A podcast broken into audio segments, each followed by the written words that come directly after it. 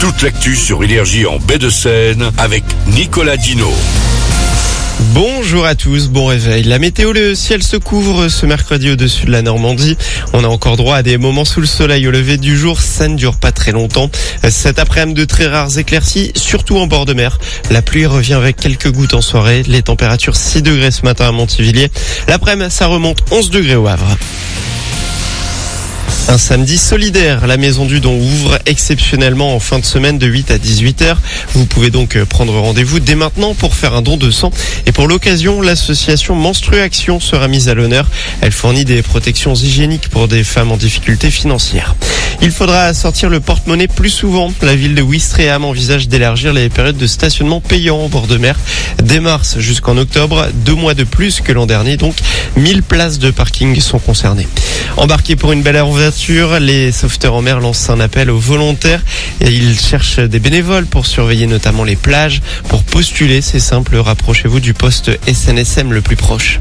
Plus de 211 000 signalements sur Faro en 2023. Faro, c'est la plateforme qui permet de dénoncer les contenus illicites sur le net. Il y en a eu environ 35 000 de plus en un an selon le bilan hier du ministre de l'Intérieur.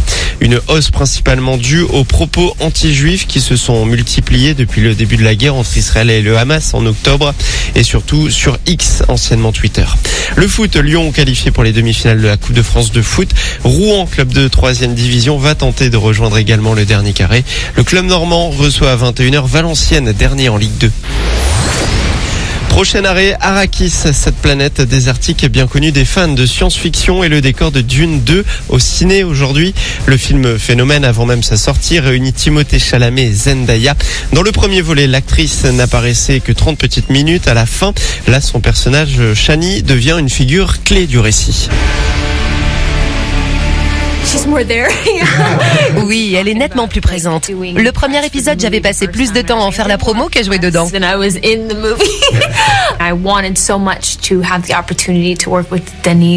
Là, j'ai eu l'occasion de travailler plus longuement avec le réalisateur Denis Villeneuve et de voir comment il faisait opérer la magie sur le tournage. J'ai appris à mieux connaître mon personnage et les autres acteurs et actrices. Les femmes dans ce film sont complexes, intéressantes, parfois en contradiction, et ça les rend puissantes.